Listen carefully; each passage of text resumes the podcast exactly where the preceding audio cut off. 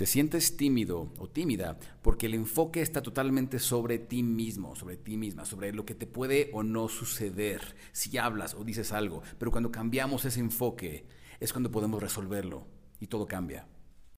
Siempre estás a un solo paso, un cambio mental de crear más riqueza, más conexión y más libertad en tu vida para vivir como quieres. ¿Cuál es ese siguiente paso para ti?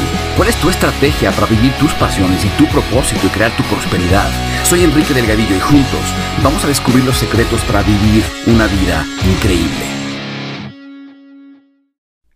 Hey, gente increíble, bienvenidos a este podcast en donde vamos a hablar el día de hoy acerca de un tema importantísimo para muchos aspectos de nuestras vidas y eso es cómo dejar de ser tímidos, cómo sobreponernos a nuestra timidez.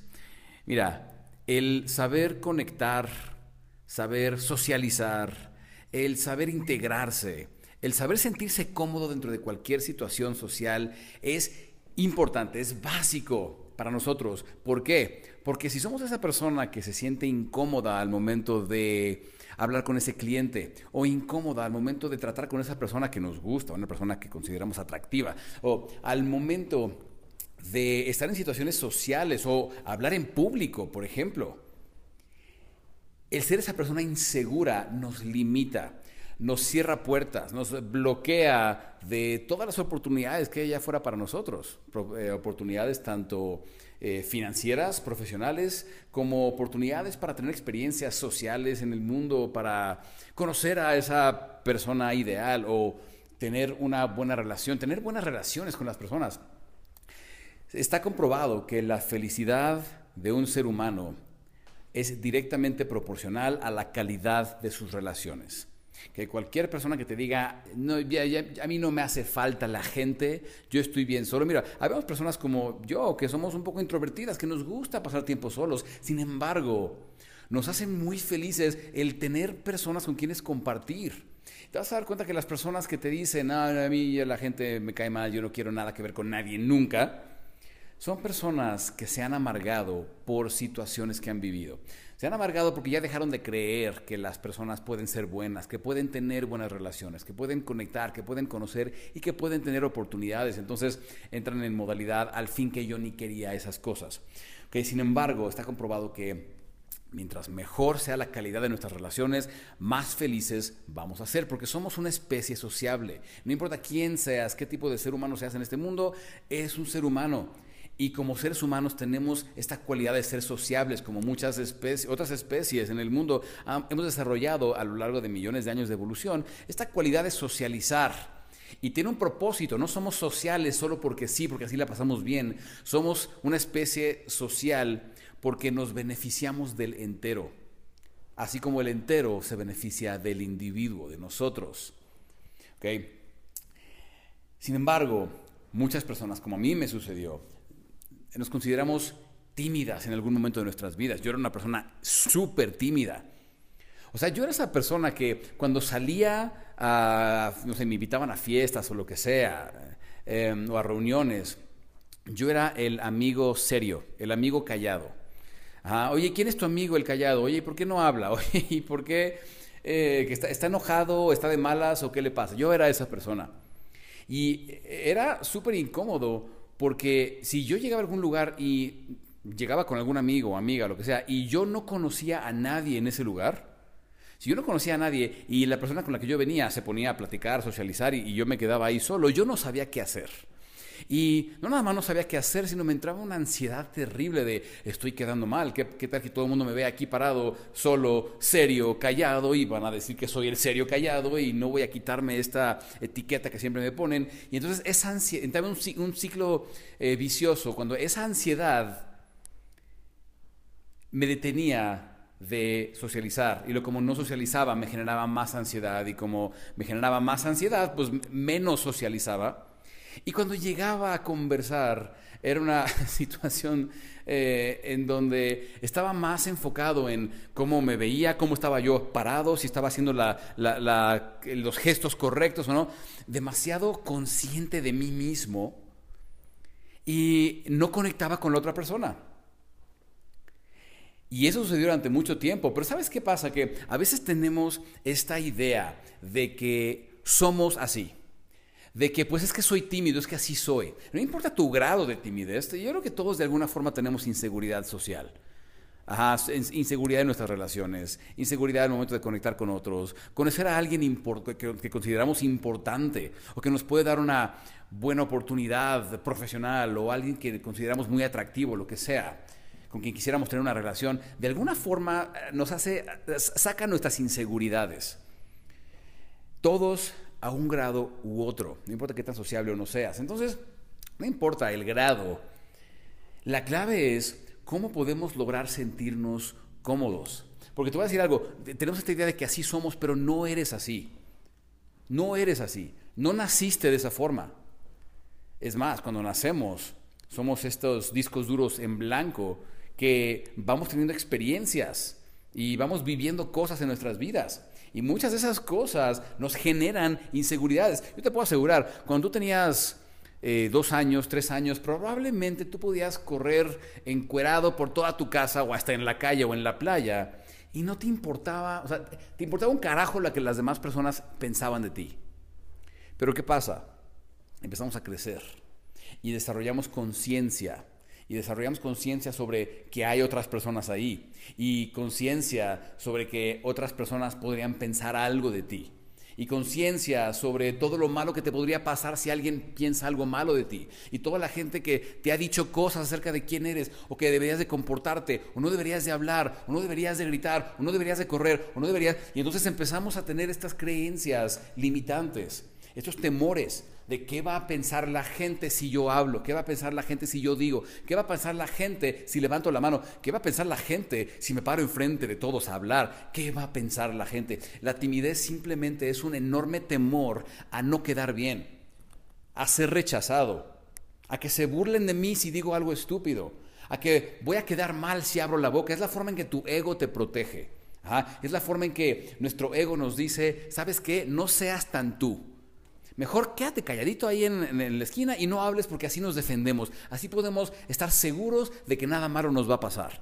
Todo eso está pasando en nuestra mente, en nuestro mundo de significados, y esa es la razón por la que tenemos, nos da ansiedad, tenemos temor de hablar o socializar, o cuando lo logramos hacer nos eh, ponemos nerviosos con ciertas personas. Es por eso, ¿qué va a pensar de mí? ¿Qué va a pensar la gente de mí? Entonces, tenemos que aprender cómo resolver esto, pero lo primero es entender que tú no eras así, tú no tenías esas inseguridades hasta que viviste cosas. Hey, em, te voy a contar una, una historia personal. La primera vez que yo le dije a una niña que me gustaba, a mis 13 años, me acuerdo, yo acababa de regresar a Estados Unidos, yo vivía allá unos, un tiempo con mi familia, y estaba apenas adaptándome, porque habíamos pasado un muy buen rato en Estados Unidos, entonces me estaba adaptando a esta nueva cultura aquí en México y a nuevas pues, formas de hacer las cosas, nuevas palabras. Yo a, duras penas, hablaba el español en la casa con mis papás cuando vivíamos allá, pero no era algo que yo practicaba mucho en la escuela ni nada, hablábamos por inglés, entonces cuando llegamos acá era, o sea, sí batallé un poquito con todo eso. Y me acuerdo que una niña me gustaba mucho y en segundo de secundaria, yo iba en primero. era un año más grande que yo. Pero nos llevamos muy bien, era mi amiga y me gustaba mucho. Y se me ocurrió decirle a uno de mis amigos que me gustaba. Y mi amigo me dice, oye, pues deberías de pedirle que sea tu novia. Y dije, ah, qué raro, aquí en México así le hacen. Simplemente te acercas a alguien que no sabe nada al, respecto y le dices, oye, quiero que andes conmigo, ¿no? Entonces dije, bueno, pues así se hacen las cosas. Y me acuerdo el día en que por fin me armé de valor. Eh, estábamos en la hora del recreo, la hora del descanso. Y dije, es momento.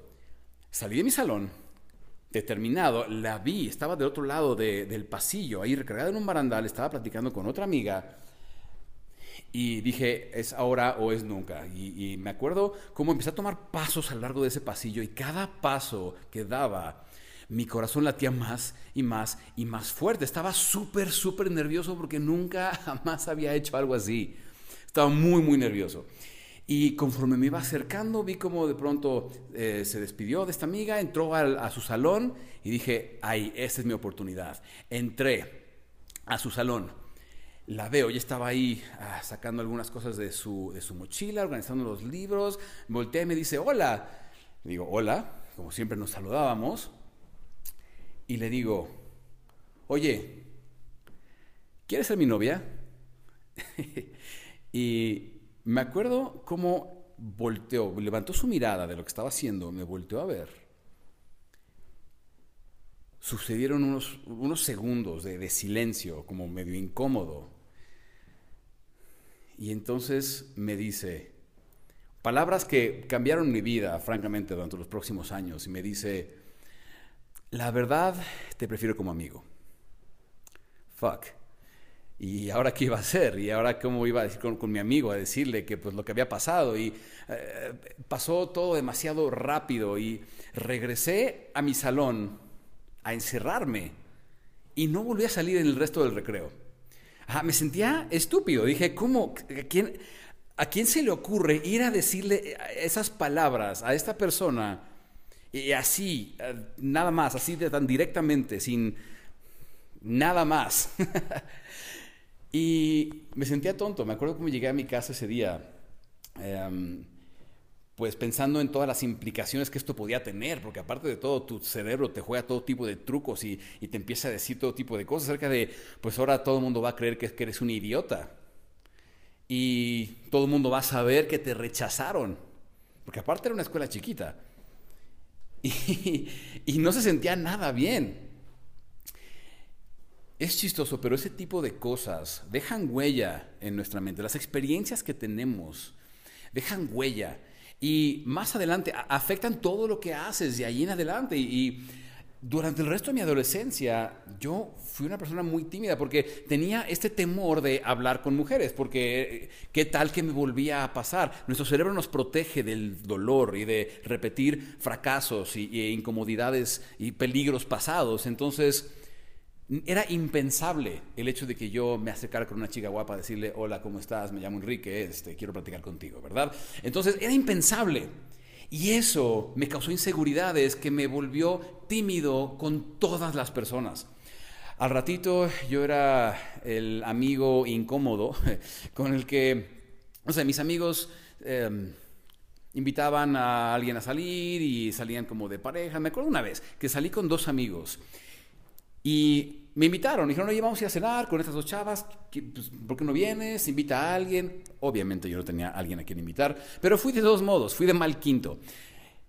Y me acuerdo como eh, la situación incómoda que sucedió al estar, ahí, cenando con ellos, y ellos como pues en su rollo buscando ligarse a estas chavas, y, y yo ahí pues de extra, y ellos haciendo un esfuerzo por integrarme, un esfuerzo por em, hacerme la, la, plática, la conversación, para que no me sintiera excluido, porque aparte de todo pues yo era el que llevaba el coche, yo había pasado por todos, entonces era como que me decían, pues es que no queremos que te la pases mal. Y yo decía, no, de verdad, no me lo estoy pasando mal, estoy súper bien. Pero por dentro me sentía súper incómodo, súper inadecuado. Y, fue incómodo para todos. Y, eso no fue la última, la única vez que me pasó. Me pasaba cada ratito. Más adelante, me acuerdo una vez que fui con eh, dos amigos, nos fuimos a, Acapulco, es que todos los del DF, aquí de la Ciudad de México, nos vamos a Acapulco, es lo más cerca, cuando vamos a la playa y sobre todo cuando eres joven y no tienes dinero. Entonces era lo más cómodo y lo más cerca. Tenía como 17 años, o por ahí, 18 años. Y fui con estos dos amigos a Acapulco y fuimos a el antro de moda. el que estaba de, de moda en aquellos entonces y desde que llegamos empezaron mis problemas de inseguridad, porque aparte de todo, yo siempre me he visto físicamente más joven de la que tengo. Entonces, en aquellos entonces, ahorita pues me gusta, me, me sirve, me beneficia, pero en aquellos entonces yo tenía 18 años y yo parecía como de 12.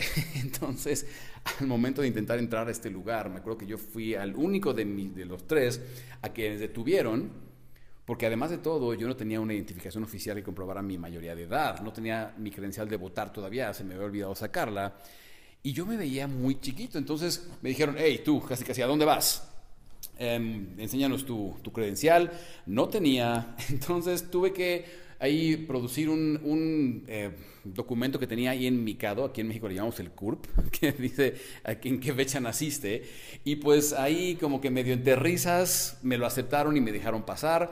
Mis amigos me agarraron de bajada, así, decimos aquí en México cuando se burlan de ti, y no me dejaron de molestar con eso toda la noche. Pero además de eso, Ya que entramos, ya que me habían bajado mi autoestima en la entrada de, la, de este lugar, eh, lo que, sucedió lo que siempre sucedía, que iba con estos amigos que se les daba el socializar tan fácil y podían conocer gente y, y, veían un par de chicas guapas, iban y hablaban, hablaban, con ellas. Y yo era el que me quedaba en la mesa sentado, tomando trago tras trago ahí, poniéndome hasta las chanclas yo solito, porque no sabía socializar. Y algo que me pasaba muchísimo era que yo creía que tenía que tomar alcohol para poder socializar, porque eso me hacía más divertido, me hacía más sociable. Tanto así que empecé a depender del alcohol para hacerlo. Y lo peor fue que ese día no pude ni hablar con nadie, no pude ni conocer a nadie. Ese día salimos otra vez, los cinco, porque mis dos amigos salieron con dos chicas con las que habían conocido, y pues yo solito. Y era frustrante porque cada vez que yo llegaba a, mi casa o al hotel ese día eh, de regreso, siempre eh, pasaba esta, eh, esta película mental mía en donde yo me cuestionaba cómo era, iba a ser mi vida a futuro si algún día iba a tener una buena vida social, si iba a poder conectar, si algún día iba a poder conocer una chica guapa que fuera mi novia, este, una chica ideal que me, me encantara, porque hasta esos, hasta esos entonces las novias que había tenido, pues no habían sido porque yo me las había ligado, habían sido porque pues, ay, pues yo medio le gustaba a alguien y pues como que me conformaba y decía, ok. Esos eran los, los, problemas que yo enfrentaba en mi, en mi adolescencia, de timidez. Y eso se regó todavía durante mis veintes. Eh, esta misma mentalidad conformista, la misma mentalidad de, de, inseguridad, esta timidez al tratar con otras personas, persistió a lo largo de, de los, eh, los, primeros años de mis veintes. Y no fue sino hasta que me cansé, hasta que un día dije, esto no puede seguir sucediendo, algo tiene que cambiar en mí para que yo pueda vivir como quiero, para que yo pueda tener las experiencias que quiero. Se me están yendo los mejores años de mi vida. Y mira, yo no sabía en aquellos entonces que los mejores años iban a ser no nada más mis 20, sino mis 30 y más adelante lo van a ser mis 40 y mis 50. Pero en aquellos entonces yo tenía esta percepción de que mis mejores años se me estaban yendo y tomé una decisión, dije, algo tengo que hacer, algo tiene que cambiar.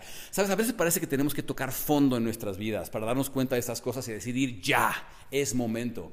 Pero fue cuando empecé a aprender, empecé a investigar, empecé a encontrar a mis maestros, empecé a encontrar mentores, a mis gurús de desarrollo personal que me ayudaron a lidiar con todo este mundo interno de creencias y sabotaje y, y, y temores. Y fue hasta entonces que yo pude cambiar. Yo no tenía la confianza para hacer un podcast para miles de personas o para hacer videos que iban a ver millones de personas en YouTube, ni para hablar en público en frente de miles de personas, ni mucho menos. Pero yo te puedo asegurar, cuando tú te deshagas de esta basura mental, hagas esta reprogramación eh, y apliques los conceptos que te voy a enseñar, todo va a cambiar para ti. ¿Okay? El conseguir una relación increíble, una pareja increíble o lo que sea que tú estés buscando, esas, esas oportunidades de negocios, de, de empleo, lo que sea que tú estés buscando, no se van a dar por sí solas. Tenemos que ser los creadores de nuestras circunstancias. Entonces, ¿por qué somos tímidos. Ya entendemos que es por experiencias, porque es porque tenemos un temor a que las personas, a lo que las personas van a pensar de nosotros. Pero en concreto, cuando tú sientes nervios o sientes timidez al hablar con una persona o un grupo de personas o al hablar en público, es porque te estás enfocando en ti. Es eh, realmente la timidez es lo más egoísta, de las cosas más egoístas que pueden existir. ¿Por qué? Porque cuando soy tímido estoy preocupado por lo que van a pensar de mí. Estoy preocupado porque se van a burlar de mí. Estoy preocupado porque van a pensar algo malo de mí. Estoy, estoy preocupado porque me van a rechazar a mí. Y todo eso tiene que ver con yo, yo, yo, yo. Eso es ego. Entonces, ¿cómo aprendemos a cambiar esa circunstancia, cambiar el sentimiento y adquirir más confianza? Es algo muy sencillo que requiere de trabajo personal, pero en realidad el concepto es muy sencillo. Es deja de enfocarte tanto en ti y empieza a enfocarte en la otra persona, empieza a enfocarte en las demás personas. ¿Cómo hacemos esto? Muchas personas me preguntan, Enrique, ¿cómo le haces para hablar en público? A mí me dan nervios, ¿qué tip me puedes dar? Y yo siempre les digo, el mejor tip que yo te puedo dar para hablar en público, además de, digo, tengo, te puedo dar, dar 800 mil, pero el más importante es este. No te enfoques en ti. No te preocupes por lo que te va a pasar a ti, mejor piensa en el amor que le, le, tienes a ese público. Piensa en lo que la otra persona está sintiendo. Eh, Maya Angelou tiene una frase fantástica que dice, las personas se van a olvidar de lo que hiciste y también se van a olvidar de lo que dijiste, pero nunca se van a olvidar de lo que les hiciste sentir. Entonces ya cambia la conversación en nuestra cabeza, ¿verdad? Cambia la conversación de voy a quedar mal, qué van a pensar de mí, etcétera, a ¿Qué estoy haciendo yo sentir a esta persona? ¿Y cómo puedo yo mejorar lo que hago sentir a esta persona? Ahorita te pediría que te preguntes, cuando una persona conversa contigo, ¿qué siente? ¿Y qué podríamos empezar a hacer para que esa persona tenga una mejor experiencia platicando con nosotros? Y aquí inmediatamente empezamos a pensar ciertas cosas. Bueno, es que eh, las palabras que digo, Enrique, es que no digo las palabras adecuadas, no sé qué decir. Y aquí te va el primer gran cambio de paradigma, o segundo más bien, segundo gran cambio de paradigma, porque ya te di uno. Y eso es que las palabras que dices no son tan importantes.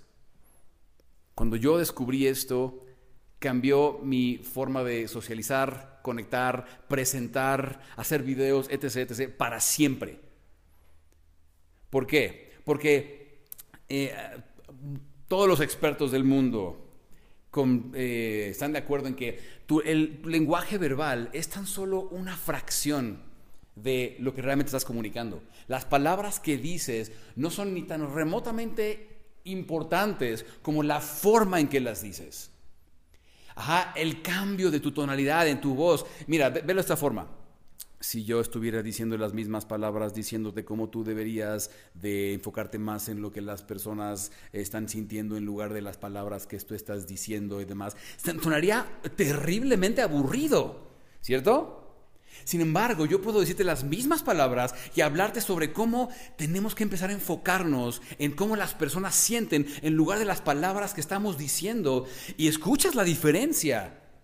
Escuchas cómo te hacen sentir otra cosa. Son las mismas palabras, solo las estoy diciendo de diferente forma. Eso guarda una de las claves para desarrollar tu confianza en situaciones sociales, sabiendo que no tienes que decir algo interesante, no tienes que decir algo muy importante. Simplemente hay que cuidar la forma en que lo estamos expresando. ¿Estás siendo expresivo? ¿Estás variando tu tono de voz, el volumen de tu voz? ¿Estás utilizando gestos? Ajá, gesticulación con tus manos, expresiones con tu cara. Tú fíjate cómo las personas más sociables, las personas que más agradan, las personas que más, con las que más queremos eh, tener contacto social, son personas muy expresivas. No son la persona aburrida que te habla de esta forma y no tiene expresión facial y todo es monótono y aburrido, ¿verdad? No, queremos tener contacto, queremos, nos parecen interesantes hombres y mujeres que se expresan, que son expresivos, que su conversación no es monótona, sino que sientes lo que están diciendo. Te están contando algo y tú sientes como si estuvieras ahí. Te hacen sentir. Es la primera clave. Aquí hay otro mito que dice, es que, Enrique, tú no sabes, es que yo la verdad es que, em, pues es que no soy muy atractivo, no me considero atractivo o atractiva. Y entonces eso hace que no pueda socializar. Yo digo, eso es bullshit. Tu físico no tiene nada que ver. Yo te puedo asegurar que tú eh, conoces a alguien que consideras cero atractivo físicamente, pero es súper sociable. Y te voy a decir algo. Desarrollar estas cualidades de una persona sociable y que tiene confianza hace maravillas por tu vida amorosa, sexual, profesional, no nada más tu vida social. ¿Por qué? Porque la forma en que conseguimos trabajo, la forma en que hablamos con clientes, la forma en que tratamos a nuestra pareja, si es que la tienes. Todo tiene que ver con esto. Hey, pregúntate si, tienes pareja, ¿esa pareja te encuentra muy interesante o no tanto? Tenemos que estar eh, pensar en esto, que todo el tiempo nos estamos vendiendo como personas ante el mundo para todo. ¿eh? Siempre que enseñamos eh, cosas sobre psicología de influencia, ah, psicología de persuasión, Muchas personas dicen, ay, no, no, es que eso me parece como, como manipulación. No, no, no, no, a ver, espérame, es que todo el tiempo te estás vendiendo. Todo el tiempo estás intentando persuadir a personas de, hacer cosas. Llámale, quiero convencer a mis hijos que se coman sus verduras. O quiero convencer al banco que me dé ese préstamo. O quiero convencer a mi jefe que me dé esa promoción, ese ascenso. O quiero convencer a esa chica guapa que salga conmigo. Todo el tiempo estamos vendiéndonos ante el mundo para tratar de conseguir lo que queremos. La diferencia es que hay personas que lo saben hacer bien, hay personas que no lo saben hacer, pero el incrementar tu confianza, tu capacidad, más bien tu creencia en que eres capaz de hacer esto disminuye tu timidez. Porque recuerda, la timidez simplemente es miedo a que no voy a agradar, miedo a que no voy a quedar bien, miedo a que no voy a decir las cosas correctas. Pero cuando tú entiendes cómo hacer esto, desaparece el miedo. Entonces, siempre que hay un miedo, tenemos que preguntarnos, ¿qué habilidad o qué cualidad puedo yo desarrollar en mí para poder predecir el futuro? Para saber que pase lo que pase, voy a estar bien. Para saber que tengo la capacidad de conectar. Para saber que tengo la capacidad de hacer esto. Y todo esto que te estoy diciendo es para incrementar tu confianza en ese, en ese sentido. Sabiendo que podemos, sabiendo que realmente no somos tímidos, sino que podemos cambiar, sabiendo que podemos, que hay habilidades que podemos desarrollar, que podemos aprender, hey, como lo hacemos nosotros en nuestros programas, como la máxima conquista, como el increíble, perdón, como el, efecto irresistible, mecanismos de influencia, etc., etc. Todos esos programas te ayudan a hacer esto precisamente. Y es una de las cosas por las que me buscan muchas personas cuando llegan a mi mundo, cuando llegan a mis videos, etc. Entonces, tenemos que empezar a entender cómo puedo yo incrementar mi capacidad, mis habilidades. Porque cuando, cuando eres tímido es porque no te sientes con la capacidad. No crees que vas a agradar crees que vas a regarla, entonces tu ego te protege y te dice, no hables, no digas. La primera parte es, claro, vamos a incrementar nuestra confianza en que podemos, pero la segunda parte es darte cuenta de que no importa qué pase, no importa qué hagas, no importa qué digas o a quién se lo digas, no importa cuántas veces te rechacen o quedes mal con alguien, no te vas a morir. Y cada interacción es un nuevo experimento. Yo siempre les digo a las personas, eh, a mis alumnos y clientes, les digo, tengan esta mentalidad del científico loco. Ah, ¿te acuerdas de Pinky y Cerebro? Esa es una caricatura de mi época. había un par de ratas de laboratorio donde uno era medio tonto, pero el otro era un genio que siempre estaba formulando planes para conquistar al mundo. Y entonces eh, decía, ¿qué vamos a hacer hoy, Cerebro? Y Cerebro le decía, lo que hacemos todas las noches, Pinky, vamos a conquistar al mundo. Y entonces eh, llevaban a cabo su plan y pues típicamente fracasaban.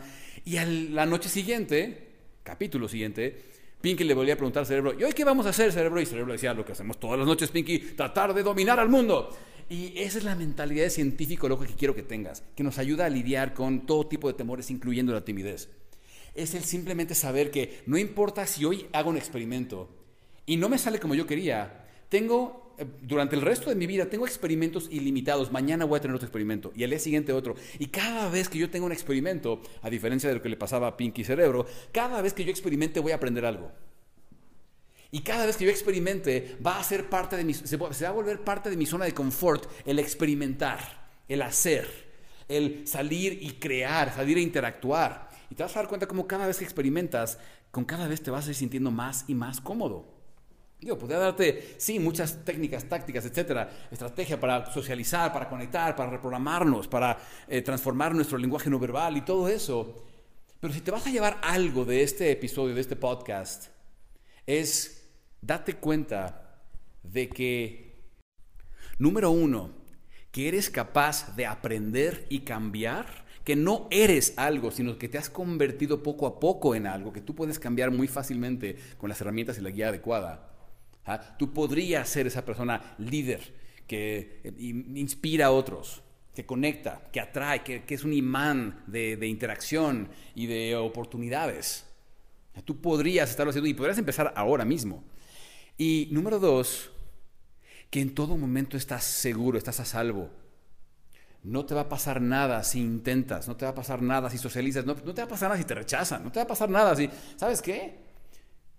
todos, eh, eh, tanto en nuestra vida social o en negocios o en lo que tú quieras, tenemos que entender que no somos para todo el mundo. no somos monedita de oro, como dicen, ¿verdad? No somos monedita de oro para caer bien a todo el mundo. Van a haber personas a quienes les vamos a caer mal, o quienes no van a querer nuestros servicios o productos, o quienes simplemente no desean estar con nosotros, y eso está perfectamente bien, porque eso significa que hay personas allá afuera que sí, Siempre estamos atrayendo a algunas personas y repeliendo a otros. Y siempre ayuda a personas a hacer las paces con esto, a que hay que empezar a definir a quién queremos repeler. Porque sí, vas a repeler gente, ¿a quién quieres repeler? Y que cuando alguien no le caigas bien o no le guste tu forma de ser o lo que sea, tú sepas que vas por buen camino, porque esa es precisamente la marca de una persona atractiva, que genera, eh, sí, admiradores y personas que los aman y los respetan y quieren estar con ellos, y al mismo tiempo generan haters, generan personas que dicen, odio a esta persona, no me cae bien, odio su forma de caminar, odio su forma de vestir. Y eso es exactamente lo que buscamos. No, estamos buscando haters, pero sabemos que el tener haters es una cualidad de una persona muy atractiva. Y por ahí dicen, si no, si no estás haciendo enojar a alguien, o si no desagradas a alguien, es porque estás intentando agradar a todo el mundo y eso no agrada a nadie de cualquier forma. ¿okay? Entonces, Simplemente acuérdate de eso. Eres capaz de cambiar, eres capaz de generar, eres capaz de aprender, e incrementar tu confianza. Que cambia el enfoque de ti a la otra persona. ¿Qué están sintiendo ellos? Y date cuenta de que no te va a pasar nada, no importa qué suceda, tú estás a salvo y tienes una cantidad ilimitada de experimentos. Esa persona no es la única que hay en este mundo. Ah, somos 7 mil millones. Ese grupo que te intimida no es el único, somos 7 mil millones de personas. Sin embargo, nuestro cerebro nos, juega esta pequeña ilusión que cree que si una persona nos, rechaza, significa el fin del mundo, cuando habemos 7 mil millones de personas. Y con eso me despido. Eh, espero que te haya servido muchísimo este episodio. Si quieren aprender más sobre cómo hacer este, esta reprogramación mental, aprender la ciencia detrás de reprogramarnos para tener más confianza, vayan a viveincreíble.com. Ahí tenemos una serie de videos gratuita que te va a llegar por email. Es viveincreíble.com. ¿va? Y nos vemos la próxima. Soy Enrique Delgadillo, que tengan un increíble día lleno de mucho amor y mucho, mucho éxito. Siempre estás a un solo paso, un cambio mental de crear más riqueza, más conexión y más libertad en tu vida para vivir como quieres. ¿Cuál es ese siguiente paso para ti? ¿Cuál es tu estrategia para vivir tus pasiones y tu propósito y crear tu prosperidad? Soy Enrique Delgadillo y juntos vamos a descubrir los secretos para vivir una vida increíble.